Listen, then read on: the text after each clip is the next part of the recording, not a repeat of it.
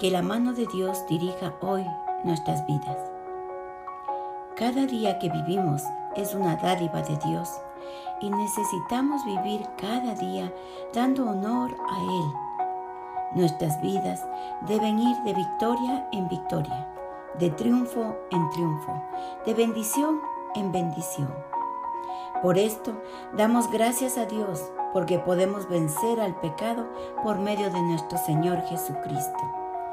En 1 Corintios 15, 58 dice, Así que, hermanos míos amados, estad firmes y constantes, creciendo en la obra del Señor siempre, sabiendo que vuestro trabajo en el Señor no es en vano.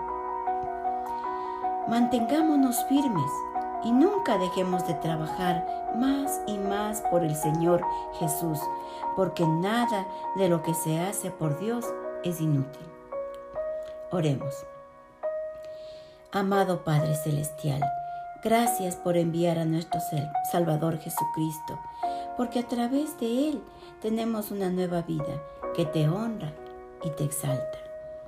Te pedimos que nos des nuevas fuerzas y nos ayudes a servirte como tú te mereces. Gracias porque tú nos prometes que nuestro trabajo para ti no es en vano. Amén.